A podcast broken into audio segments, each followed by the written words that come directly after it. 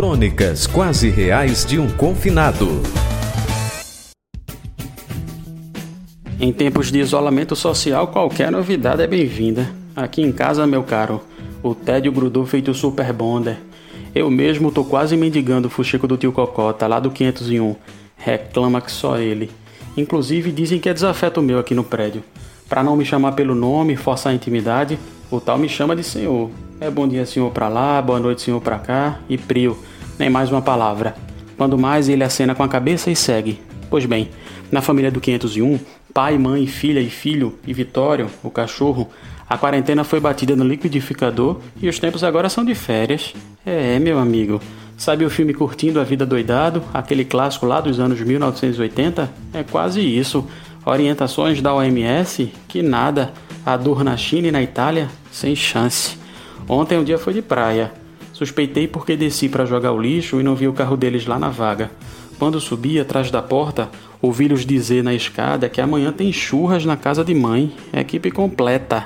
Claro, uma quarta-feira de epidemia de coronavírus tem de ter aquela carninha, né? Afinal, o Brasil vai bem.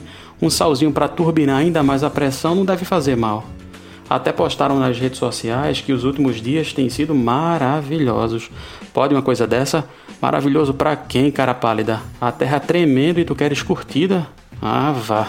Anteontem, a pequena do 501, filha do tal, jogou uma garrafa PET lá de cima. Caiu logo no jardim do chato do edifício. Ele é um fofolete feito eu, sendo mais pançudo. O cara ficou virado na giraia. Parecia a possessão de Mary, o filme. Teve até mensagem no WhatsApp do condomínio. Disse que quem não soubesse educar o filho, que colocasse tela na janela do apartamento.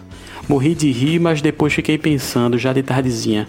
Não deve ser coincidência que quem fure a quarentena também não cumprimente direito os condôminos, faça a vista grossa, sujeira da filha, não seja solidário à dor do mundo, nem sendo coisa de vírus. Aqui no meu prédio já tem quem diga, João, sobre isso aí eu lavo as minhas mãos. Mas para ajudar a tirar a coroa do vírus, eu decidi que vou conversar com a família do 501 mas só depois porque agora eu estou lavando as mãos. A precaução não pode parar, né? Vai um sabonetezinho aí.